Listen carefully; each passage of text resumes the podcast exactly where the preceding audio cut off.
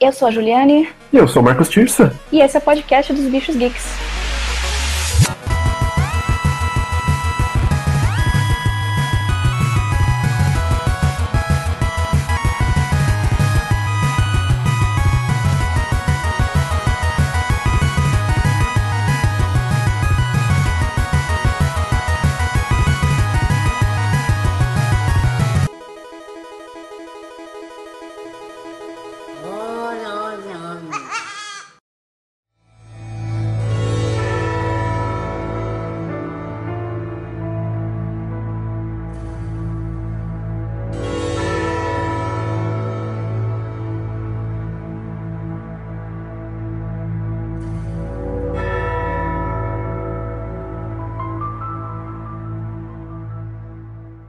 Geeks, bem-vindos! Depois de mais de um ano, estamos de volta. Nós passamos um bom tempo sem gravar os casts e a gente já tinha esse aqui planejado há um bom tempo. Quem me acompanhou jogando sozinha pelas outras redes deve ter tido uma ideia, porque afinal passei longas férias em Dragon's Dogma. E estamos aqui, eu e Guaxinim, com Dragon's Dogma para vocês.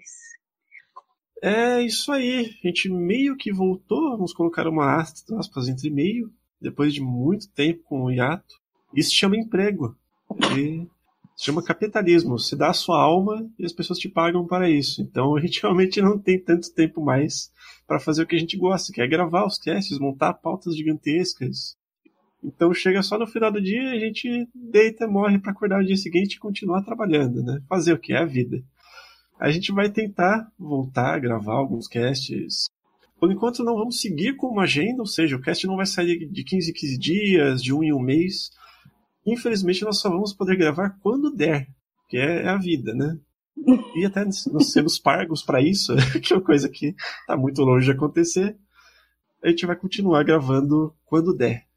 Por isso que os nossos amigos, o Smiley, o pessoal que vocês conhecem, sempre brinco com eles que eu torço muito para que todos fiquem ricos, porque aí a gente vira tipo um esquema de pirâmide, cada um paga o outro pelos projetos pessoais e todos ficamos muito felizes trabalhando só com casts e artes o dia inteiro.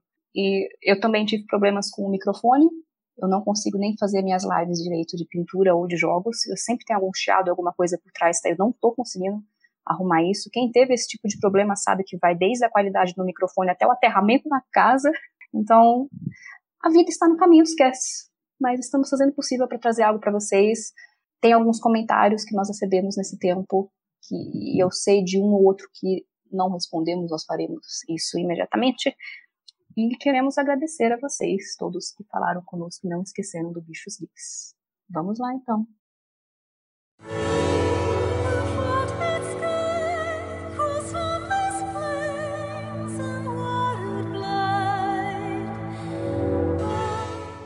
E vamos lá, a história né, de desenvolvimento de Dragon's Dogma, como a gente sempre fez nos casts mais antigos. Encontrar a história do desenvolvimento do, do, do, jogo foi bem complicado, porque foram informações muito escassas. Quem foi o idealizador do projeto foi o Hideaki Itsuno, que ele também foi o diretor do Devil May Cry 2, apesar dele ter entrado no meio do projeto, depois de ter demitido outro diretor que não gostava do trabalho dele, acredito. Sim. Ele também foi o diretor do Devil May Cry 3, um dos jogos mais difíceis que eu já joguei na minha vida do 4 e também com jogos de luta como Capcom vs SNK 2 e o Vampire Chronicles da série Darkstalkers. O Dragon's Dogma, ele era um sonho de infância do Hideaki, né? Que só conseguiu tomar forma depois que a gente alcançou um avanço tecnológico muito bom.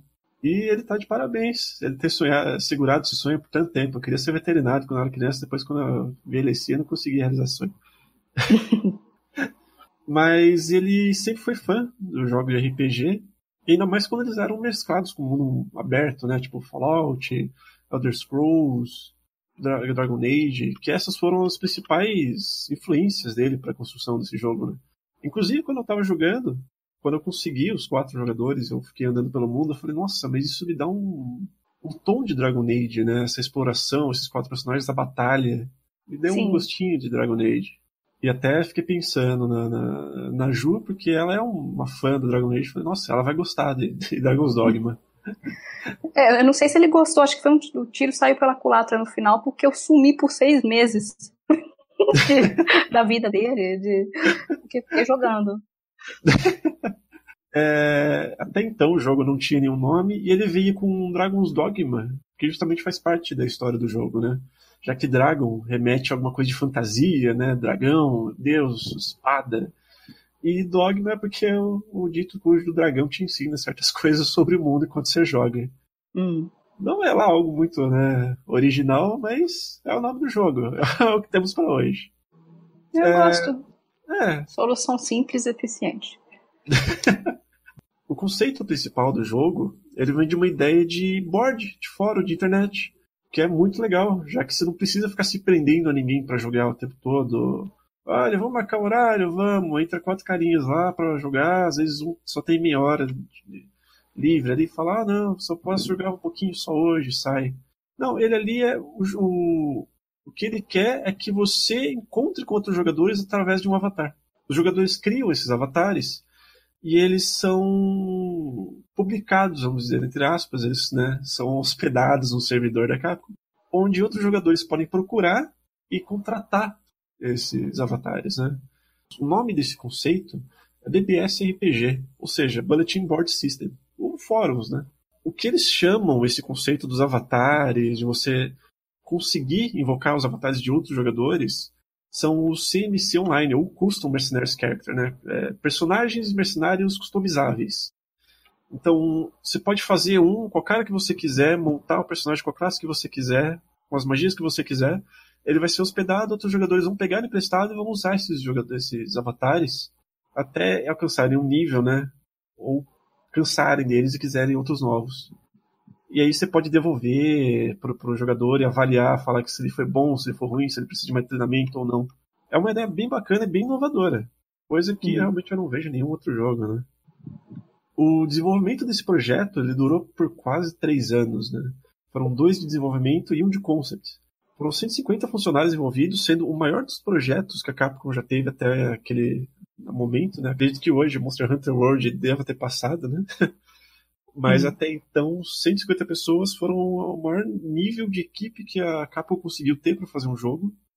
E não, teve ninguém que lá dentro dessa equipe, não. Contou com nomes tipo Hiroyuki Kobayashi, que ele fez, que ele produziu Resident Evil 4 Killer 7. E também o designer Makoto Ikehara, que ele também foi responsável pelo, eh, pelo design do, da série Breath of Fire. Que chegou a jogar, sabe que é um excelente RPG da Capcom também. Tem uma arte sensacional eles tiveram a ideia desse jogo para ser um mapa duas vezes maior do que o que a gente tem hoje, né? Porque eram Sim. várias ilhas separadas, monstros diferentes, com níveis diferentes em cada uma delas, e você podia até ir para a lua do jogo. Eu queria saber o que, que ele queria jogando o um personagem para a lua. Qual é o santo que tá na lua e mata um dragão? São Jorge. São Jorge Edition. São Jorge Dogmas. E ele tem 400 NPCs é, com, com, fala, né? Falam, eles dizem que foi o maior nível de NPCs que eles chegaram a trabalhar. Foram 42 mil linhas de diálogo gravadas e foi escolhida uma linha de diálogo que encaixasse no formato High Fantasy, né? Ou seja, uma linguagem mais arcaica. Por isso que todos os diálogos e todas as linhas foram escritas ao mesmo tempo. Olha o trabalho que isso deu, né? Não foi só uma pessoa escrevendo o diálogo em japonês e os outros tendo que traduzir. Era cada um tendo que formar o seu diálogo cada língua, né, tendo que formar o seu diálogo bonitinho, que se encaixasse direito com o que o personagem estava falando, com o, definindo a história. Uh, cada língua escreveu o seu uh, cada... a sua linha primeiro para não atrapalhar a tradução? Não, não, para não atrasar o lançamento do jogo mesmo, porque senão ia demorar muito. Alguém escreveu em japonês, aí vai alguém traduz para inglês, aí outra pessoa tem que pegar do japonês também traduzir para outra coisa, e às vezes não podia, às vezes não conseguiam encaixar né, dentro do formato do jogo, podia tirar um pouco do sentido que eles queriam falar. Então eles tiveram que se virar, fazer eh, linhas de diálogo independentes, mas que fizessem sentido dentro do jogo. Tá. Com, com tradução, correção, tradução, até por limp sync fica certinho, né? Para o personagem não ficar mexendo a boca igual o filme do Godzilla antigo, que o personagem ainda não terminava de falar, mas a dublagem cortava. Bom dia. E mexeu a boca por seis minutos. Inclusive, uma das coisas que né, a gente menos gosta hoje é. Eu menos gosto hoje é que tudo que é High Fantasy hoje taca o nome do George Martin no meio, né? Olha aqui, esse novo jogo, Dragões e Espadas, George Martin. Tipo, Ele é o Dark Souls dos livros. É, por aí. Né? Mas ele foi uma grande influência para essas linhas de diálogo, né? Para eles conseguirem criar essas linhas de diálogo em inglês. E... Pessoalmente, eu não noto essa, esse diálogo mais arcaico, mas talvez em algumas civilizações dos livros e tal. Mas é interessante. É. E é isso. O que a gente conseguiu levantar da história de desenvolvimento foi isso. Infelizmente não tem muita coisa. Mas quem quisesse ver um pouco mais a opinião dos desenvolvedores dentro do canal da, da Capcom, eles têm um diário de desenvolvimento, são três videozinhos de uns cinco minutos, que, com o diretor, de pessoas da equipe que fizeram parte da equipe contando né, um pouco do desenvolvimento do jogo. E a gente coloca esses links no post do cast para vocês.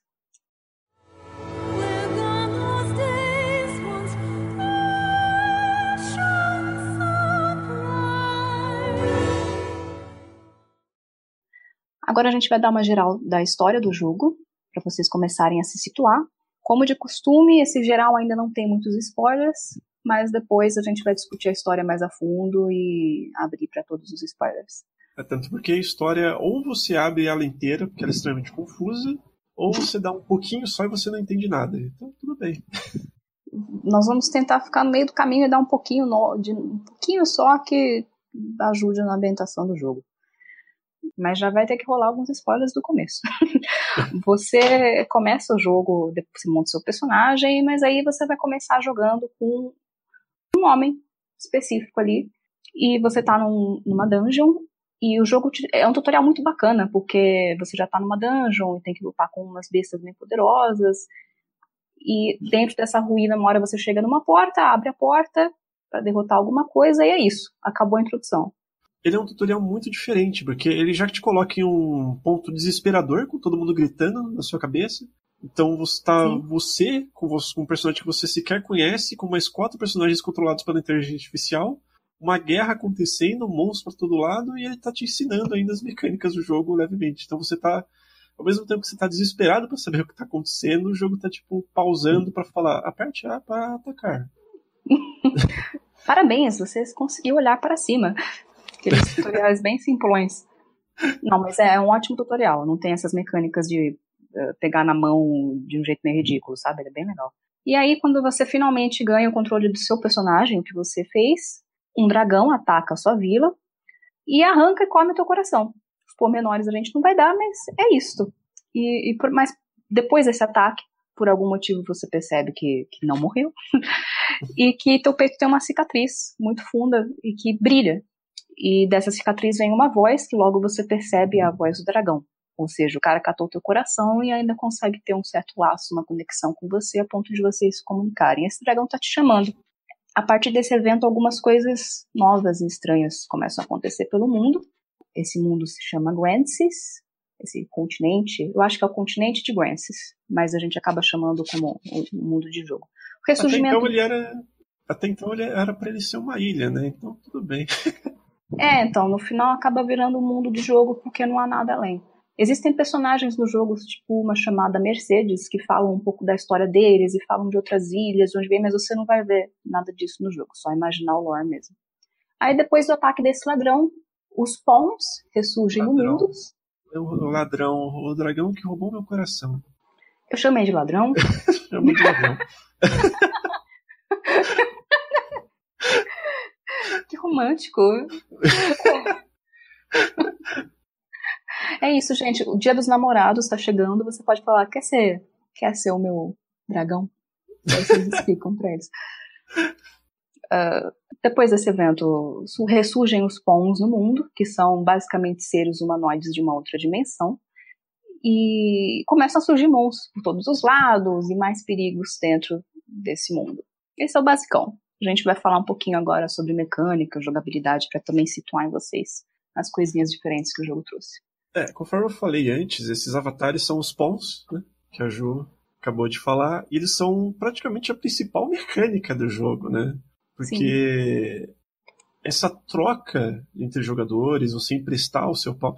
O, o seu pau nunca vai sair da sua party. Mas quando você dorme, passa uma noite em uma taverna, ele é atualizado e ele meio que volta de uma aventura com outro jogador. Então, todo o conhecimento dele é, atualizado. Quando eu falo conhecimento, é realmente conhecimento, porque eles, você consegue treinar o seu pão para, sei lá, conhecer lobo. Então, ele sabe o momento que vai atacar, ele consegue ver de longe o lobo, ele sabe o ponto fraco do lobo. Então ele vai começar a gritar isso para você. Esse sistema é genial. Eles são. Sua parte pode ter até três pawns, mais você. E eles aprendem tudo. Eles são basicamente. Se seu sonho é ter três crianças de cinco anos andando com você, compre Dragon's Dogma. Eles são, eles são muito curiosos assim, é, é, o que a imagem que é construída deles, né? Então, por exemplo, não é apenas que eles aprendem porque eles estão do seu lado, ponto. Eles vão observar diversos tipos de táticas, por exemplo, se alguém usa uma magia elétrica no monstro e o monstro cai mais rápido, ele vai aprender que a magia elétrica funciona e vai te avisar sobre isso quando ele estiver na sua equipe, ou até se ele for contratado por um jogador iniciante que não sabe isso, ele vai avisar o jogador durante a batalha, ó, oh, usa a magia elétrica aí. E se ele observa um pão morrendo em algum ataque, ele vai aprender que ele tem que desviar. É, é um sistema muito complexo de aprendizado e que, para mim, transforma esses pons em bichinhos muito orgânicos. Eu me apego muito a eles. é, ela falou que a Ju acabou de falar que são três pawns, mas somente um é o seu. Então, é, você só vai conseguir construir um. Então, rosto, face. Como eu comecei. A primeira vez que eu comecei o jogo, já para começar, o meu, o personagem principal, que é chamado de Arisen, né? Pra quem tem um coração arrancado pelo dragão chamado de Arisen, eu me criei. Aí eu falei, não, agora eu preciso de uma pão à altura. Então eu criei a Ju no meu jogo. eu fiquei super animado, eu mandava screenshots para ela, falava, olha aqui, eu criei você. E até então eu não conhecia mais nada dos outros dois. Eu pensei que eu poderia criar os outros dois, mas não, você só pode alugar os outros dois. E isso fica muito legal, porque você não sabe, às vezes você sabe o que você precisa, mas não necessariamente você vai conseguir um pau para aquela necessidade. Então, por exemplo, se você precisa de. Obra. é, por exemplo, se você precisa de um pão que ele é, tem uma magia de cura, você vai depender que o outro jogador tenha criado um mago que tenha uma magia de cura. Você quer um, um pão que seja muito mais criado para ser um tanque. Então, o cara fortão que vai na frente, você precisa que um outro jogador tenha criado um, um tanque para você. E outra, não só isso, né? Você vai ter que ter um pão que tenha conhecimento dos monstros que você vai batalhar, porque às vezes não vai ajudar. Por mais que a inteligência artificial ela tenha, seja feita, seja construída né, em torno desse conhecimento, nem sempre eles vão ser úteis para todas as batalhas. Então, às vezes, você vai sofrer muito, porque às vezes eles vão ficar correndo em círculos sem saber o que está acontecendo. Uhum você vai pegar um pão que é o urso do pica-pau, ele vai ficar correndo só em círculo não vai fazer nada. Que é o que aconteceu no começo do meu jogo. A maneira como você trata esses pons também interfere é, nesse aprendizado deles. Por exemplo, você, o dire... se você joga com um controle, o direcional do controle serve para dar ordem para eles, que é tipo, me siga, minha, cura minha vida, ataque. E eu usava muito o me siga, porque eu não tinha paciência para eles explorando, coitados. Então ficava me siga, ficava gritando o dia inteiro me siga. Quando você repete me siga ou me ajude muitas vezes, o Pom aprende a ser medicant, medicante. Ele a prioridade dele é te ajudar. Então eu machucava o dedo, o Pom já, ai meu Deus, como é que você tá? Aí o meu e eu fiz o contrário com o Marcos. O, eu sou, eu me fiz no jogo e meu Pom é o Marcos. Então eu machucava o dedo, o Marcos vinha correndo, o que aconteceu? Deixa eu te ajudar. Só que enquanto eles tinham uma quimera arrancando nossa cabeça, ele estava preocupado em me curar e não era hora. Então eles aprendem até vícios. É, e não só isso, né? Mas o seu pão ele tem uma personalidade que você consegue redefinir com um item, né? Nesse, nesse ponto eu já mexi muito pouco, a Ju sabe explicar melhor, que ela já mexeu um pouco mais nessas coisas. É, por exemplo, supondo que você tenha ensinado o seu pão para atacar todo mundo e nem ligar para curar os outros. Então ele tem isso cristalizado na personalidade dele, mas Logo no início do jogo você vai ganhar acesso a um vendedor de LX que você pode dar para esses pons e aumentar a prioridade das outros traços de personalidade. Então eu gosto, por exemplo, de comprar o Elixir que transforma o pom em um cara um pouco mais chama utilitarian. Isso significa que ele entra em sintonia com os outros pons mais fácil. Se alguém usa uma magia de óleo e joga óleo no monstro, na, na hora a prioridade dele é jogar fogo naquele monstro para o óleo pegar fogo e aumentar o dano. Ah, isso é uma coisa muito legal também. É, os status que o jogo te dá são vários. Não só, ah, você está envenenado, ah, você está cursed. Não, não, você pode cair na água, ficar todo encharcado E se alguém te jogar um, uma magia de raio, você fica extremamente suscetível, você vai tomar mais dano. Ou você vai ser congelado se você tomar uma magia de, de gelo. Esses status são muito bons. Tem uma quantidade absurda de combos e de status que eu ainda não explorei. Nós dois já fechamos o jogo. E há coisas que a gente nem conhece. E é muito gostoso mexer com todos eles. E Ele é um isso. jogo... Não, isso deixa o jogo mais complexo, porque, por exemplo, beleza, você jogou, você, pode, você carrega óleo já, o seu objetivo não é jogar óleo nos seus inimigos. O óleo é para o lampião que você carrega na cintura quando anoitece, ou quando você entra numa caverna, uma dungeon mais escura. Quando você usa esse óleo, se alguém jogar é, uma magia de fogo, ele fica em chamas, então ele continua, ele fica tomando dano overtime por estar tá pegando fogo. Tá pegando fogo, bicho. e se esse personagem conseguir usar uma magia elemental de água, ele vai apagar o fogo, mas ele vai ficar encharcado. Se ele quiser é, não ficar suscetível a um ataque de gelo ou elétrico, ele pode usar magia de fogo nele mesmo, só que até certo ponto, né? Porque se ele usar demais, ele pega fogo de novo. Foi assim então, que Rasputin morreu. São infinitos combos para você brincar, não só com os inimigos, mas com você mesmo, para você não, não se ferrar o jogo inteiro, né? Sim.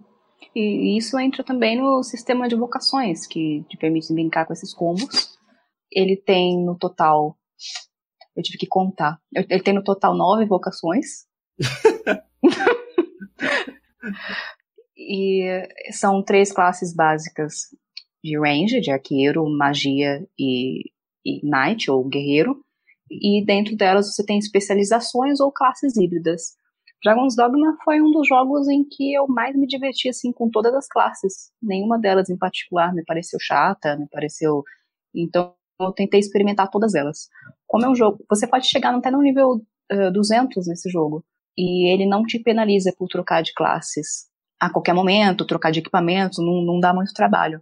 Então, em geral, as pessoas acabam mesmo uh, experimentando o jogo, mesclando classes à vontade, vendo qual delas que eles gostam mais. Então, o Mystic Knight, por exemplo, é uma classe híbrida de guerreiro com mago. E existe um canhão de energia que você cria, e quando você bate nesse canhão, ele gera outras bolas de energia. Então você tem essa primeira camada do ataque. Se você usa o teu escudo como Mystic Knight para bloquear um ataque, você ativa essa bola de energia mais uma vez.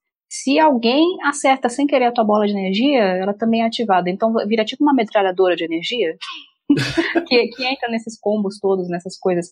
Então eu, eu, eu jogava bastante assim no início do jogo, mas eu de todas as classes, eu também não explorei tudo que elas são capazes de fazer, porque são infinitas possibilidades. É, eu comecei como Fighter, né? Classe mais básica. Você começa. Você tem três classes iniciais ali: Fighter, Strider e Mage. E conforme você vai avançando, você pode desbloquear Warrior, Ranger e Sorcerer, né? Que são as classes mais avançadas dessas duas. Eu comecei como Fighter. Eu gostei, né? De, de espadinha, escudo, espadinha. Fui para um Warrior. Então já um cara mais, né? ele não é pesado porque o meu personagem não era muito pesado, é muito né, gordo. Mas dá para você definir o peso do seu personagem. Tudo isso vai impactar no seu personagem. Se você fizer um personagem muito grande, muito forte, ele vai ter pouca estamina. Então as magias vão ser vão contar com mais estamina. Você correr vai gastar mais estamina. Então vai ficar cansado muito mais fácil e vai ficar muito mais aberto a, a levar uma porrada, um dano durante a batalha. Mas o Warrior. Né? Por outro lado, se você é um personagem muito grande e usa o grappling, que é segurar o bicho, tipo Shadow of Colossus tal, né? Você pode ter uma mecânica forte aí de segurar os bichos e atacá-los enquanto você está montando neles. E se você é um personagem muito grande e usa isso, você cai com menos facilidade do que um personagem leve e pequeno, faz todo sentido. Mas eu joguei um bom tempo também como Warrior, e foi aí que eu comecei a brincar. Falei, ah, vamos mudar de classe. Então fui para Assassino, Mystic Knight, um pouquinho do Mage, um pouquinho do Sorcerer. E aí eu fui atrás, né, pra ver, pô, qual que é a classe mais legal tal. E aí que eu descobri que se você ficar muito tempo com uma classe, o seu personagem vai ser definido por aquela classe. Ou seja, se eu ficasse muito tempo com Warrior, ele seria muito mais tanque. Se eu, ficasse, se eu mudasse para um Mage, então ele começaria a definir os pontos dele mais baseados na magia. Em Strider, Ranger, né, que são os arqueiros, ele seria mais baseado em velocidade. Então, não só a classe define aquele momento que você está jogando, mas ele define quem vai ser o seu personagem para o resto do jogo. Eu achei isso muito legal. Você pode trocar e você não tem penalidade nenhuma. O que você vai fazer é realmente construir um personagem muito mais equilibrado. O que eu recomendo fortemente, porque se você jogar só de Warrior, você vai criar um personagem muito forte, mas muito fraco para magia. É a mesma coisa que jogou Dark Souls. Se você criar um personagem Warrior pesado, o lado mágico dele vai ficar fraco. Então qualquer magia que alguém espirrar do seu lado, você morre. Então recomendo, é realmente recomendado você explorar as outras classes, não somente para brincar, né, mas para definir o seu personagem. Mas no fim, não teve como, eu acabei ficando preso no Magic Archer porque foi o que eu gostei mais. O Mystic Knight é muito bom, o Assassin é muito bom. Fui pro Magic Knight Archer, fiquei um bom tempo com ele, aí eu fui brincar com o Strider Ranger, né, porque tinha eu queria pegar um pouquinho das de agilidade deles. E eu realmente eu fiquei mal acostumado, porque o arco e flecha do Magic Archer, ele é teleguiado. Dos outros não. Então, se é. você for querer jogar de Magic Archer, deixa isso por último. Você vai ficar muito mal acostumado. Eu, no final, eu terminei o jogo e uso ele também. É o melhor, melhor assim. Ele, eu senti que ele é um pouquinho equilibrado. Ele tem ataques à distância, de magia, inclusive e ataques para perto. Então ele ataca com, com duas adagas, ele é um pouquinho mais ágil.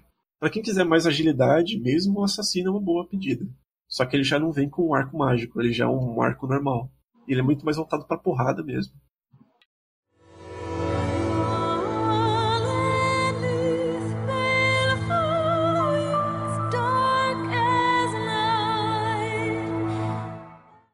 Em 2013 foi lançada a expansão Dark Arisen para os consoles e depois ela veio para em 2016 para PC, por exemplo, a versão que vocês vão encontrar no Steam, que já é standalone, né? Já é o jogo inteiro mais a expansão Dark Arisen, que é fantástica.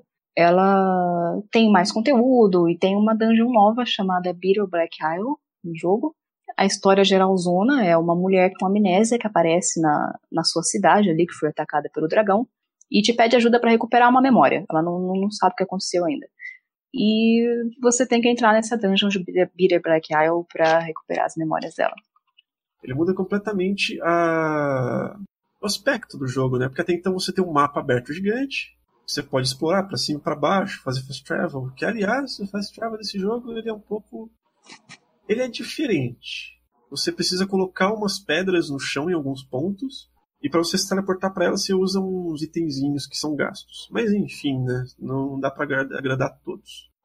É, esse é o meu pior ponto do jogo, para mim. De resto, depois que você começa o jogo várias vezes e você já conhece o mapa, você pode ter no máximo 10 pedras fixas, que é para onde você pode viajar. Você pode colocar em qualquer lugar do mapa, porém são apenas 10.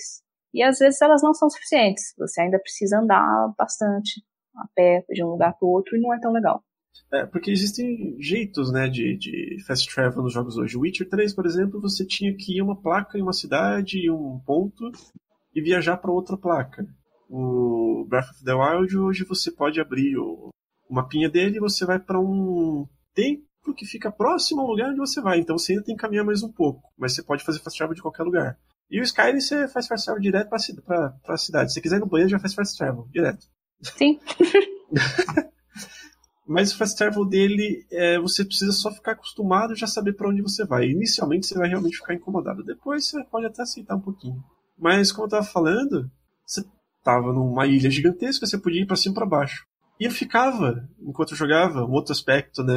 A gente tirou sarro de comparar com Dark Souls, mas a, o aspecto dele, a cara dele, a arte dele, me passava um pouco de Dark Souls, desse, do, do Dark Fantasy, do High Fantasy Dark Souls. Eu ficava, Sim. nossa, mas isso aqui tem uma carta de Dragon Age com Dark Souls, impressionante.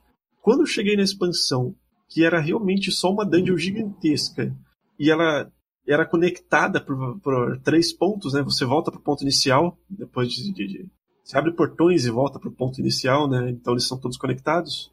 Eu falei, tá, agora realmente é Dark Souls.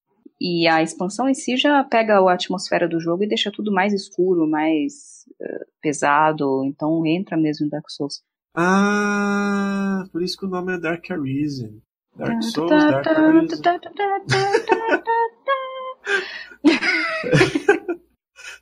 tá, não é por isso, mas ainda assim, né? Dark Souls, Dark Arisen. Sim. Arisen Soul.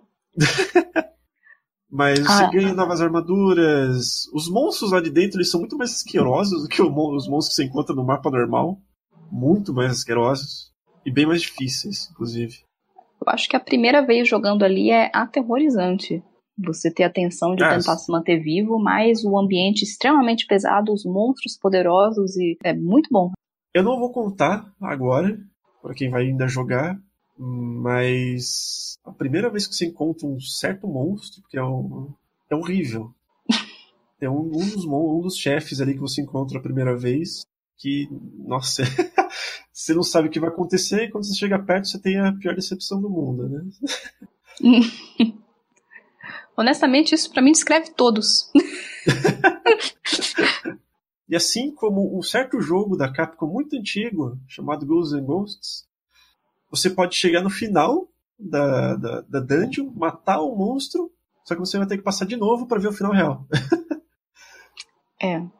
E a segunda vez que você joga, é óbvio que ele vai ser muito mais difícil com muito mais monstros, muito mais resistentes aos seus ataques. Então, boa sorte se você quiser jogar a segunda vez, porque eu não tive essa paciência. Eu estou tentando. Mas já nesse ponto você provavelmente já está no nível máximo tal, mas eu não perdi energia ainda para continuar fazendo o replay desse jogo. É... Ah, eu assisti o final pelo YouTube mesmo. Ele é, ele é, bem recompensador. O jogador que gosta de micromanagement, ficar estudando estratégias, como criar o seu personagem, já bolar então desde o nível 1 quais classes você vai jogar por tanto tempo para definir, ele é bem recompensador. Mas eu, por exemplo, eu só não matei esse boss pela segunda vez porque eu gosto de jogar do jeitinho preguiçoso. Uh, ao invés de equipar os itens mais fortes e usar flechas especiais, eu quero ir do jeitinho mais simples então, a primeira vez que eu derrotei esse boss, eu lembro que eu fiquei acho que uma hora e meia. porque não, não equipei nada. Eu, só, eu fiquei, tipo, tentando matar o boss com a faquinha de rocambole. Eu fiquei ali, eu, eu, eu não queria usar. E, e, o jogo não me puniu por isso. Você fica aí uma hora e meia, então, sofrendo, não tem problema.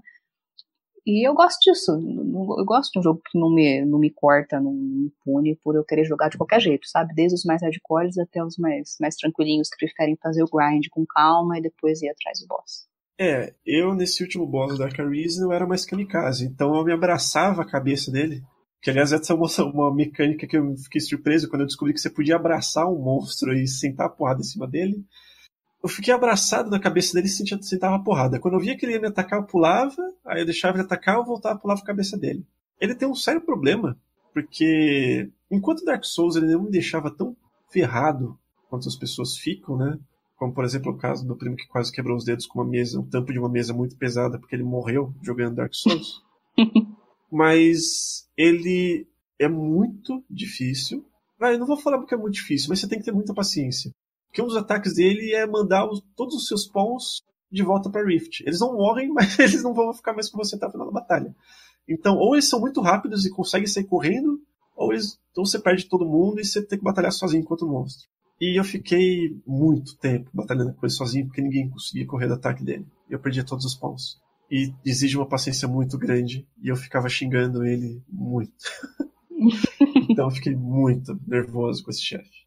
Então, quando eu cheguei nele a segunda vez, que eu morri, eu vi os ataques dele, eu, ah, beleza, deixa eu entrar no YouTube e ver o final, porque eu não vou passar por isso de novo.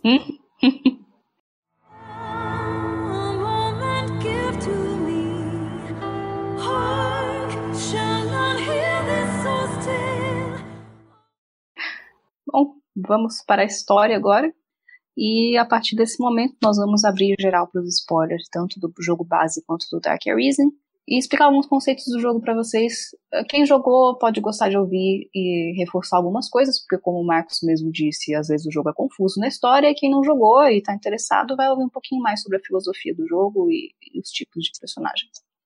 Bom, você é um Arisen no jogo, e quando você começa o jogo e controla aquele personagem do tutorial, você vai descobrir depois que ele também é um Arisen ali, chama Savan.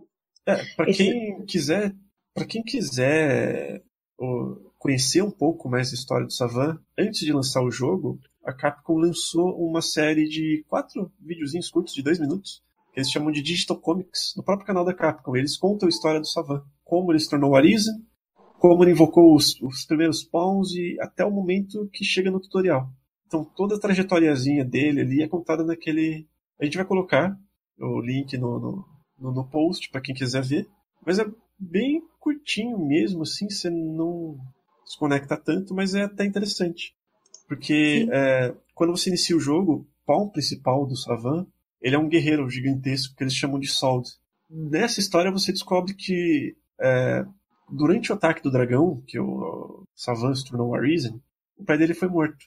Então o objetivo dele não é nem recuperar o coração dele, é vingança mesmo, por ter matado uhum. o pai dele. Quando ele encosta na pedra de Rift, que é onde ficam os pawns, que ele vai invocar, o desejo dele de estar com o pai dele é tão forte que o Arisen que ele chama, que é, que é o Sol, tem o mesmo rosto do pai dele. Isso é uma coisa muito curiosa, porque é realmente, a gente vai montar o, o primeiro pau nosso do jeito que a gente quer. Então, a minha ideia de montar a Ju foi praticamente a mesma, vai do Savan. Tipo, eu quero estar com meu pai. Então, o primeiro pão era o pai dele. é, isso, isso é bem bonito. E esses pães têm uma origem muito misteriosa, porque o universo do Dragon's Dogma dá a entender que há várias dimensões e que esses pons estão ali, ou habitando outra dimensão, ou eles caminham entre mundos. E esses pons são muito plásticos, então, tanto na aparência quanto no aprendizado, no conhecimento deles. E é muito difícil você não se projetar neles e não se apegar. Então, quando, por exemplo, tem um chefão que, que joga meus pons de volta pro, pro Rift, ou um que consegue matar, eu fico muito pistola. Ninguém toca nas minhas crianças. E essa coisa do fórum mesmo, quando os pons voltam para você, eles podem trazer um presente do outro jogador e uma nota na performance deles. É legal ter esse tipo de retorno dos jogadores e tal.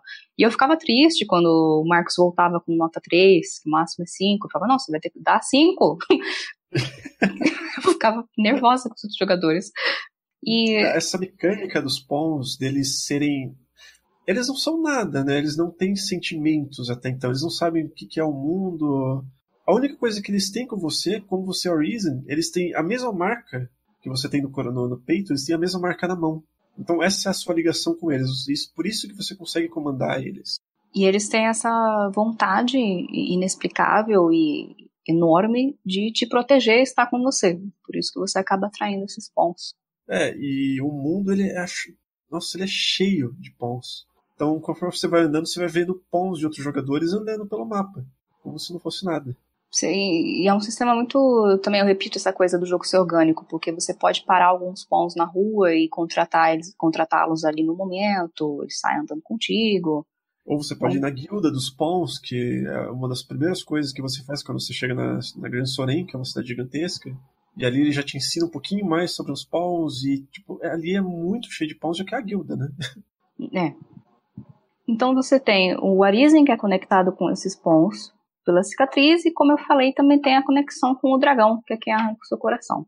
Esses dragões, eles têm a função de escolher esses novos Arisens, que são pessoas que se destacam entre as demais, que são muito fortes e capazes de enfrentar os desafios que esse dragão vai apresentar. É que no seu caso, você foi o único que na vila inteira quis enfrentar o dragão. Então foi o único, você foi o único com coragem o suficiente para pegar uma espada que é praticamente um palito de dente e fincar na mão dele. É. Você é o único que consegue mesmo não, não só enfrentar, como irritar o dragão, porque você acerta a patinha dele ali. E isso é suficiente para mostrar que você afinal não é tão Zé Ninguém. Não é qualquer coisa. E aí você vê depois que esses dragões são mais ou menos como guardiões. Eles estão tentando selecionar essa pessoa especial que vai derrotar todas as dungeons, os bosses e tal, para levar até o tal do Seneschal.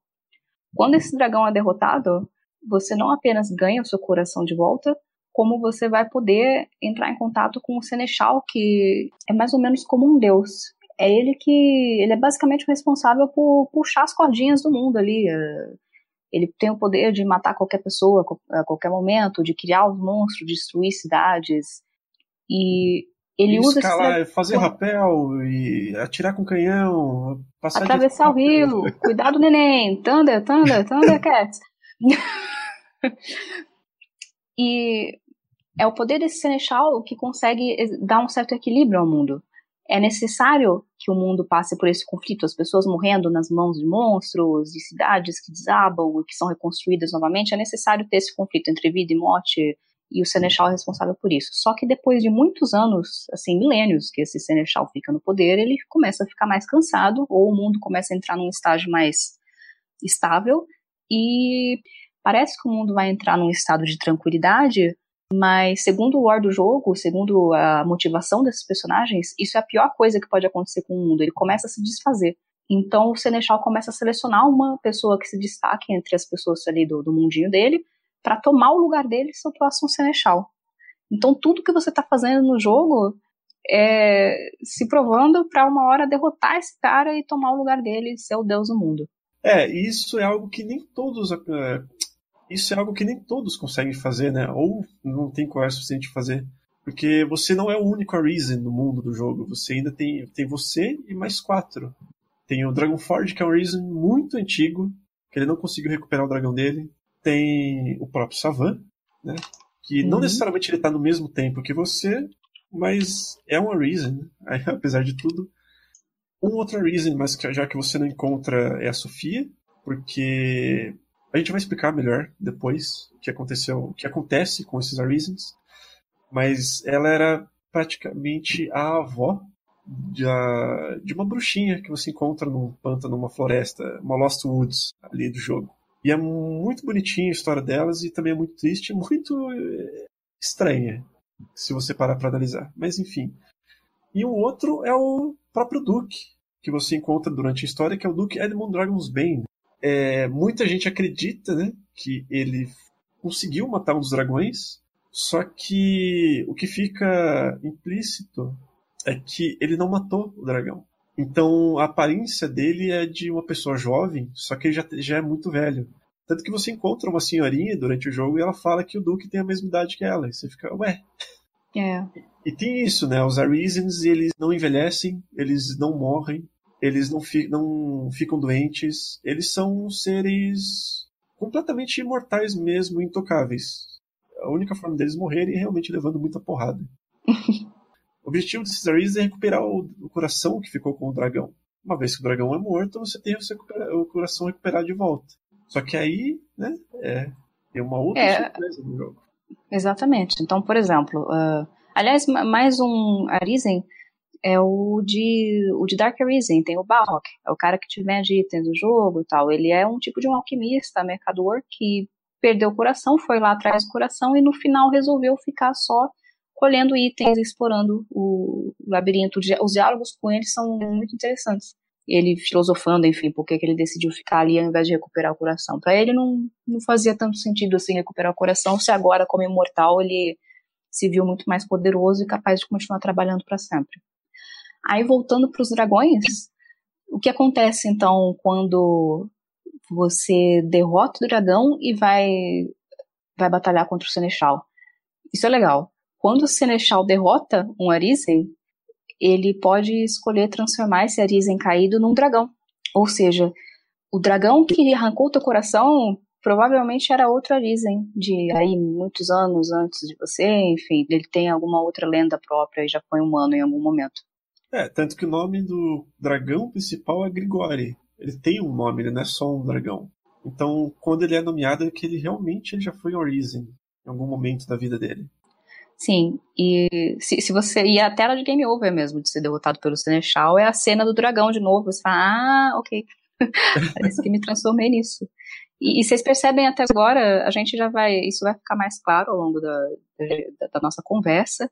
Mas vocês percebem como o jogo é cíclico, né? A história é cíclica. Sempre tem uma repetição.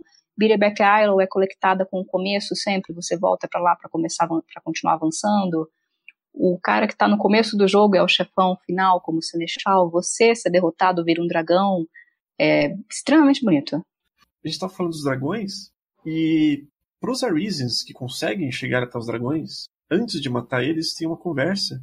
E eles oferecem um pacto faustiano, né? Para quem conhece o livro Fausto, ou pelo menos viu aquele episódio do Chapolin, que é uma adaptação desse livro, com a varinha Chirin Chirion, é, você pode realizar um desejo qualquer desejo que você quiser, só que em troca você vai ter que dar a vida da pessoa que você ama. Ou você aceita o desafio e feito dragão. Quem é a pessoa que você ama? É que você ficou investindo o jogo inteiro. Ou não necessariamente ficou investindo, você simplesmente o jogo acaba escolhendo ao acaso uma das pessoas mais próximas da sua quest. A minha primeira vez foi muito estranha, porque como eu fiquei fazendo a quest da bruxinha e conversando muito com ela, ela acabou se tornando a minha amada. E eu achei aquilo muito. Eu fiquei desconfortável. Porque era uma criança. é... Essa parte do jogo é bizarra. Tem, mas aconteceu comigo e tem uma parte pior ainda. Comigo, eu fiz as quests de uma duquesa e existe um momento em que apenas por fazer as quests da duquesa e ajudá-la, uma hora você se vê fazendo sexo com a duquesa. Só que você não escolhe se você quer ou não. Então, surpresa, sexo. E ela acabou sendo a minha amada. Só que na hora que o dragão me apresentou a duquesa presa, falou: Ah, agora escolha, você quer matar a duquesa? Você... Eu falei: Eu disse, trouxa, morre aí, eu só gosto do meu pão. Porque essa mecânica de jogo para mim não funcionou muito bem. Mas eu acabei salvando a duquesa para manter o meu, meu estilo Paragon de jogo. Mas até então, uma coisa muito legalzinha do jogo é que qualquer personagem pode ser o seu amado. Então, se você investir muito, pode ser até o tiozinho vendedor da loja. Se você investir nele, ficar dando presentes e tudo mais, ele vai ficar com, no diálogo eles ficam com as bochechas mais ousadas quando ficam perto de você. E isso é muito engraçado, não dá para levar tão a sério. Não mas eles se tornam o refém do dragão no final do jogo. Tanto que quando eu fui pro finalzinho do jogo, eu precisava fazer mais uma coisa com a bruxinha e ela sumiu. E eu, tipo, ah, tudo bem. E aí eu encontrei ela correndo, desesperada do dragão, você fica. Ah, tá bom. É. E teve gente que. Acho que o pior caso é, são as pessoas que fazem as quests pra filha de um mercador. O nome do mercador é Fornival e a filha é Simone. E você tem quests pra escortar a Simone pela cidade. A Simone é uma criança de no máximo uns 13 anos. e, e ela fica assim, a idade mental dela é bem assim, ela fica chateada porque você, ela posta corrida com você e você ganha dela. Ela é uma criança, cara. E se a pessoa acaba não sabe desse sistema e dá muita atenção para ela, ela vai ser a tua conquista ali no final do jogo, teu amor. E também vai ter cena sexual. Então, tem gente que não sabia disso e recebeu a cinemática final na cara com a criança, tá, tá tudo errado nesse mundo, sabe? Tipo, bota fogo no computador. é, cena sexual. Ainda assim, apesar de ser desconfortável, não é bem uma cena sexual, mas Ah, é tá... sim, tu deita em cima do personagem a tela apaga. É aquela clássica cena é, de filme. É, não, mas quem tá jeito. pensando em Witcher ou Dragon Age, não, é bem um pouquinho mais distante disso. Mas ainda assim fica bem entender. É, é não, não é gráfica, mas já fica traumatizante o suficiente, dependendo do personagem que tu pega. Sim.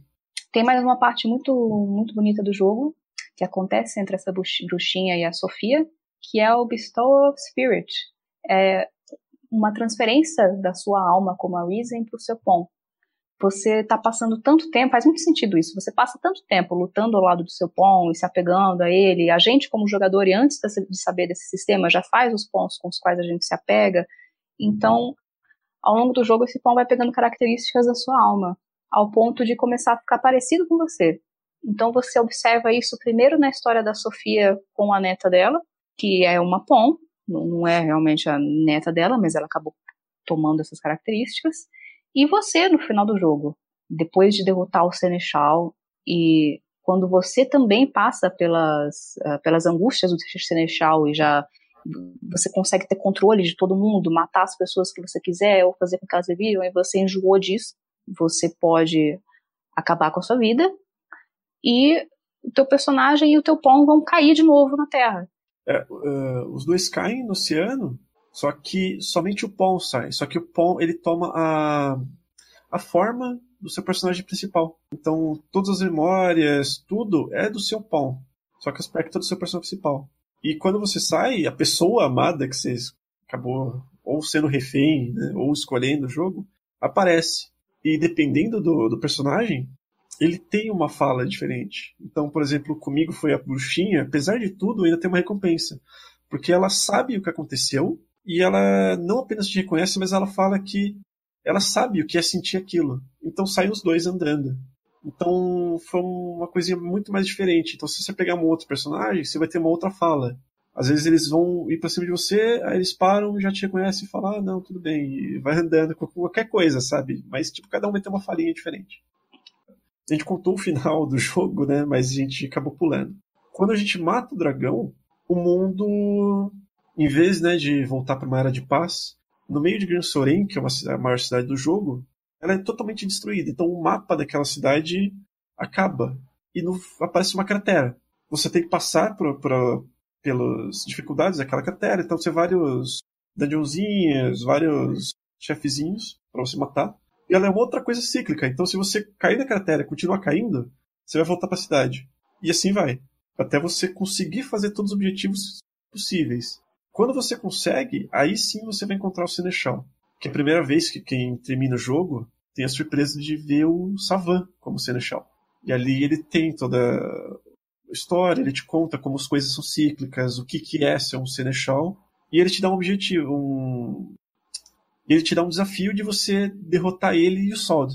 Quando você consegue, ele pede para você matar ele com uma espada especial que é a Dragon Bane. Quando você mata, você se torna o Seneschal e fica ali. Você consegue andar pelo, pelo Gran Sorin, pela mapinha inicial, como uma entidade visível. Você não consegue falar com ninguém, você não consegue andar pelo mapa. Até que uma hora você se cansa, volta e a única escolha que você tem é se matar com a espada, que aí acontece a cena de vocês dois caindo do, do céu e se tornando apenas um. É, com o final desse jogo, você tem um New Game Plus. Então você tem os mesmos personagens, com nível, taranã. Você vai poder ter a oportunidade de pegar um outro, uma outra pessoa amada para chegar no final. Mas o mais legal de tudo é quando você volta para ver o Seneschal, já não é o Savan. O jogo escolhe um outro jogador qualquer e coloca lá. Então a história deixa de ser sobre o Savan para falar como aquilo é totalmente cíclico. Como você já foi um Seneschal, desistiu, voltou a ser uma pessoa, voltou lá de novo, outro Seneschal, voltou a ser Seneschal de novo. Então, é, são ciclos atrás de ciclos atrás de ciclos, e o mundo gira em torno daquilo. Eu achei sensacional a primeira vez que eu encontrei um outro, outro Arisen ali, sentado como Seneschal. Falei, ué, mas quem é você? Eu acho que é de outro jogador. Eu fiz essa associação. Quando eu fui ler, realmente, ele seleciona um outro jogador e coloca ele e o pão dele ali. É muito bom isso. Sim. Se você fecha o seu jogo só para acessar online a lista de seus amigos, então você vai ver só os personagens dos seus amigos como os próximos Arisens, como os próximos Senechals. Agora, a história do Dark Arisen pega esse conceito de, de Arisen e, e, complica bem. Eu precisei ler um guia para entender o que estava acontecendo ali direitinho e tal. Essa personagem que aparece em Caçadis, que é aquela que tem amnésia e pede sua ajuda para ir para Bitterback Isle, se chama Aura ela possuía o corpo de alguém. No início isso não fica claro, eu vou jogar isso aqui agora para ajudar nosso entendimento. Ela possui o corpo de alguém para te pedir ajuda. Ela era pom de, de uma Risen chamada Gretchen, que salvou a vida e começou a treinar um rapaz chamado Ash. Só que a Gretchen morre na batalha contra um Seneschal, ou seja, esses dois juntos conseguiram passar por um dragão, eles chegaram ali no, perto de onde você consegue chegar no jogo. Ela é derrotada pelo Seneschal e vira um dragão. Então, e sobra só o Ash e a Aura. E ele continua a aventura com essa Pão sozinho e aos poucos ele começa a se apaixonar por essa Aura. Como ele também já tinha sentimentos meio confusos, ele já era meio apaixonado pela Gretchen também, e como essa Pão toma as formas do Arisen, ela é uma mistura ali de, dela própria com a, com a Gretchen e melhor ainda pro Ash, que começa, que fica apaixonadíssimo por ela. Em algum momento da, dessa viagem dos dois, o Ash também é transformado em Arisen por um dragão e entra no mesmo ciclo que você ou que a Gretchen. Só que quando ele chega no dragão dele para derrotar, ele percebe que o dragão é a própria Gretchen. E ela manda ele fazer a escolha. Você quer matar a Aura, a sua Pom, ou você quer batalhar comigo, e as duas opções são horríveis para ele. Então ele amaldiçoa o mundo. Ele fala: não vou tomar uma decisão dessas, amaldiçoa todo mundo, amaldiçoa esse ciclo dos mundos, eu quero acabar com isso, que é cruel demais. E a Gretchen tem que cumprir o papel dela como dragão, e ela fala: beleza. Uh, só que ela mata a hora mesmo assim. E enquanto isso, a maldição dele tem efeito e cria Beetleback Island. Então você tem um lugar amaldiçoado criado por um cara extremamente uh, machucado, ressentido por essas duas personagens. E essa hora conseguiu, de alguma maneira, possuir o corpo de um outro Arisen depois de um tempo, para ter energia para chegar até você e pedir ajuda. Ela não tem memória, ela está extremamente fraca. E é essa, esse nó dessa história toda que você ajuda ela a desvendar ao longo da, da expansão. É, é, inicialmente, antes, quando a gente estava falando né, do Dark Arisen, eu falei que eu não ia falar sobre o chefe, mas para quem jogou, ele é a morte.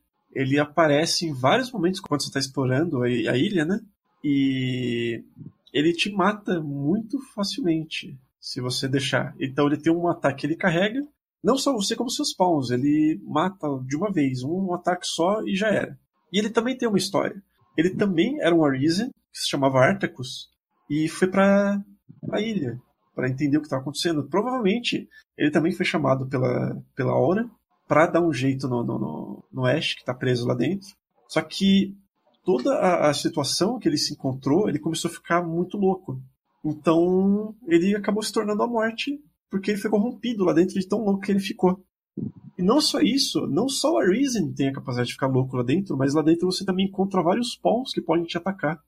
Essa foi a parte que mais me tocou no jogo inteiro. Eu não sei porquê, mas a ideia, tipo, de você ter um cachorrinho, você morre, seu cachorrinho fica sozinho e um dia ele fica mal e fica meio louco. E, eu, assim, quebrou meu coração de um jeito que eu tava quase, literalmente chorando e matando, matando esses pontos, porque eu tava com o Pão Marcos do meu lado, batendo num outro ali que era igual a gente. Foi muito triste. E quando um Arisen morre na ilha, os pawns ficam ali vagando sozinhos. Você tem alguns desses também no Everfall, que é essa, esse buraco que o Marco descreveu, que abre embaixo da cidade. E, e esses pawns, eles não têm líder, e com o tempo eles começam a se corromper. Existem até criaturas que são capazes de controlá-los, tipo um dragão chamado Ur-Dragon, que vocês também vão encontrar no jogo. E eles são, eles têm as mesmas habilidades que as classes que você usa ao longo do jogo, então são as magias avassaladoras, assim, coisas muito fortes, e ficam vários ali numa salinhas. É uma, é uma parte bem difícil do jogo e emocionalmente foi difícil passar por ela. Porque você sempre tem escolha, não sei. É, e a, o, War, Dragon, pra piorar, pra piorar a situação, você não consegue matar ele sozinho, tá? Ele depende de outros jogadores. Então você entra na sala, ele aparece, você bate, tira 1% da vida dele ele vai embora. Então, para você conseguir os itens desse dragão, você depende de outros jogadores que também estão batendo nele. Isso. Eu nunca consegui matar esse dragão, e... nunca vi os itens que ele te dá, então. Ele tem um conceito da, de uma rede mundial, de MMORPG e tal. Quando. As pessoas não conseguiram acertar exatamente quantos Dragons existem no, no mundo, no mundo assim, de, de gameplay mesmo, aqui nos servidores. Parece que são três e você pode encontrar qualquer um dos três enquanto você está jogando, e, e essa porcentagem de dano que você é capaz de causar vai definir a quantidade de itens e a raridade de itens que você ganha quando ele finalmente for derrotado pelos jogadores. Durante a semana é mais difícil de ver um dragão ser derrotado, no fim de semana aumenta um pouquinho mais o movimento.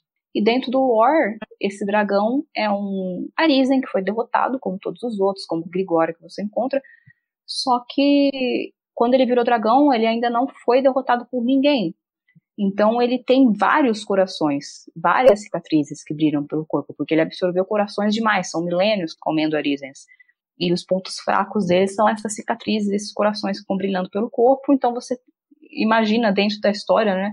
Várias pessoas se unindo e indo lá na dimensão dele atacá-lo e acertando esses coração, corações. É, é bem épico. Ou seja, quando ele morre, o mundo inteiro da, da, do jogo acaba, porque quem, quem viu, né, quando você mata o Grigori, as pessoas ligadas ao coração do Grigori, aos, aos dragões, ou envelhecem ou se desfazem em pó porque já estão vivas há muito tempo. Genocídio. Então matam o Dragon e vive a população mais velha do mundo e precisa de uma reforma previdenciária que ele consegue mais pagar a aposentadoria de tantos velhos que ficaram, ficaram no mundo.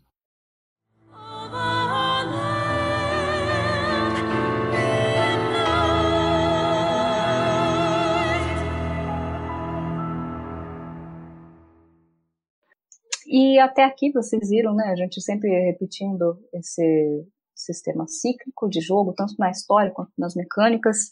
E uma das inspirações, além dos jogos de alta fantasia, foi a filosofia de Nietzsche. Nietzsche foi um filósofo alemão que geralmente alguém vai conhecer os livros como Genealogia da Moral, ou Humano, Demasiadamente Humano, E tem um conceito básico dele que entra nesse. São dois conceitos, na verdade. Um deles é a vontade de potência, que entra aí. Ela é apresentada no livro Além do Bem e do Mal. E fala que toda a vida tem a vontade de se expandir, de crescer, de consumir. E uma das consequências disso é o conflito entre vontades diferentes. Por exemplo, uma doença tentando tomar o teu corpo e os anticorpos funcionando contra essa doença. Tem um conflito aí. E isso não é negativo, é simplesmente uma condição básica da vida, o conflito. Não dá para ter vida sem conflito. E no Dragon's Dogma isso é bem claro, porque você está se provando a qualquer momento e entrando em conflito com os outros e enorme instinto de sobrevivência até que você consegue se tornar ali o Seneschal e Deus máximo do mundo. E até esse conceito de que se, se não há conflito, se não há sofrimento e os monstros, o mundo vai ficar estagnado e talvez até deixar de existir.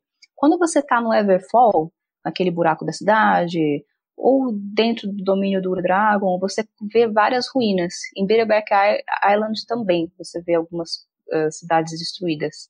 Dá a impressão que isso é um indício do mundo começando a se destruir.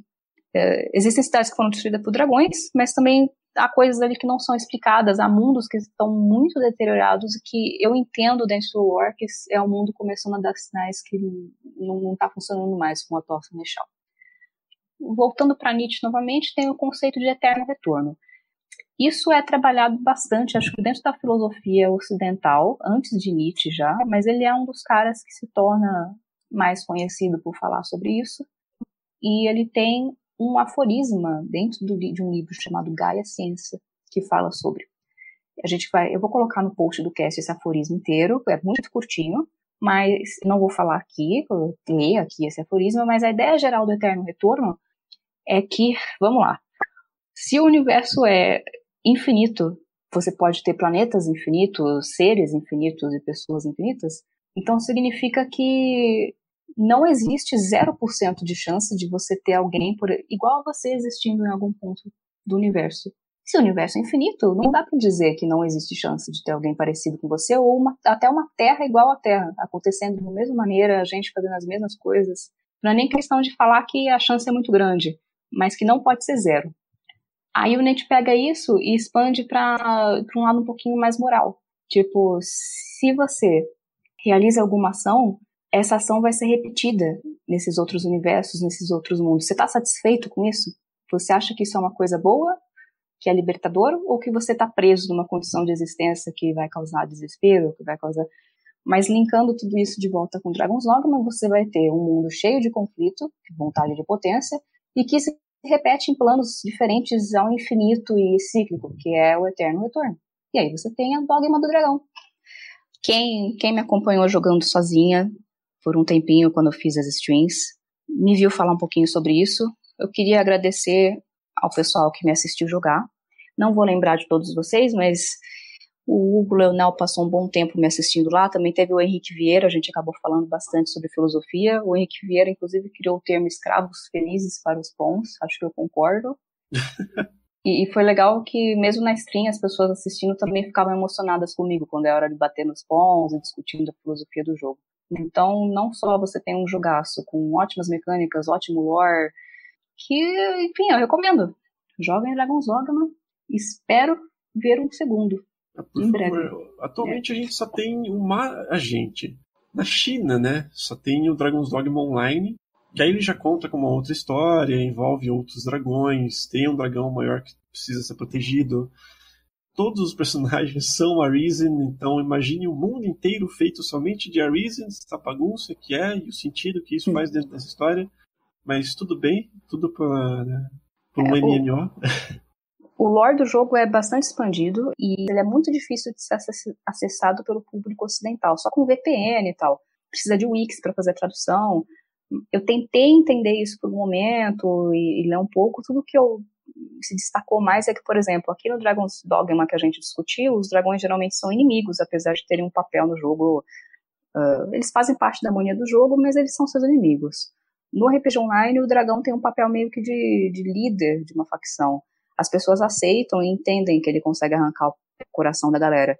Ele faz essa seleção dos personagens que são dignos de enfrentar inimigos, enfim, uh, de maneira aberta. As pessoas sabem que terão o coração arrancado e é assim que ele seleciona os guerreiros fiéis dele, ou seja, você como jogador, para entrar nessa facção e começar o jogo no, no, jogo online. Então ele é venerado ali como líder, tem um templo para ele, é uma coisa, é uma dinâmica um pouquinho diferente da do nosso jogo. É, ele é praticamente uma valquíria, né? Então ele só seleciona os guerreiros mais fortes e fala, hum, acho que eu vou comer o teu coração. A Valkyria te, te mata também ou ela espera você matar na batalha? É, você, a, Valkyria, é, a Valkyria seleciona a alma dos guerreiros mais poderosos, mais corajosos, né, que morreram em batalha, e leva a alma deles para Valhalla, né, que é um salão gigantesco que tem um, agora eu não lembro se é um javali, um porco, um cordeiro, que é a carne infinita. Então, para quem jogou Skyrim, quando chega nos momentos finais, aquilo ali é Valhalla.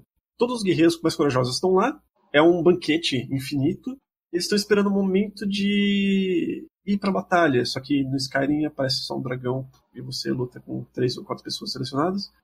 Enquanto em... a, a, batalha que eles estão esperando é o próprio Ragnarok, né? Que é o final de todo o Crepúsculo dos Deuses. Mas enfim, a gente já saiu do Dragon's Dogma e foi falar de história no geral. Curiosidades, espero que gostem. Mas é isso. Não, estamos, estamos dentro, dentro do mesmo tema, que é o dragão ladrão que rouba o coração. É isso aí. Mas é isso, faltou muita coisa pra gente falar, porque esse jogo, apesar de tudo, ele é muito grande, ele tem muitos detalhezinhos que a gente não vai conseguir falar, são quests, são histórias de personagens. Ele tem muita coisa para você explorar, muitas quests, muitos personagens para você conhecer. Vale muito a pena você que não jogou ainda. Se é que você tá ouvindo até aqui, né? Porque você já ouviu a história inteira, já levou muito spoiler, mas mesmo com spoiler é um jogo que vale muito a pena. Ele tem muitos furos de. de eu não vou falar furo, furo de roteiro porque ele não tem, ele é muito complicado, mas ele tem um problema de storytelling muito grande que muitos personagens que você encontra são muito rasos. Então, apesar de você fazer várias quests para eles, eles não te levam para lugar nenhum.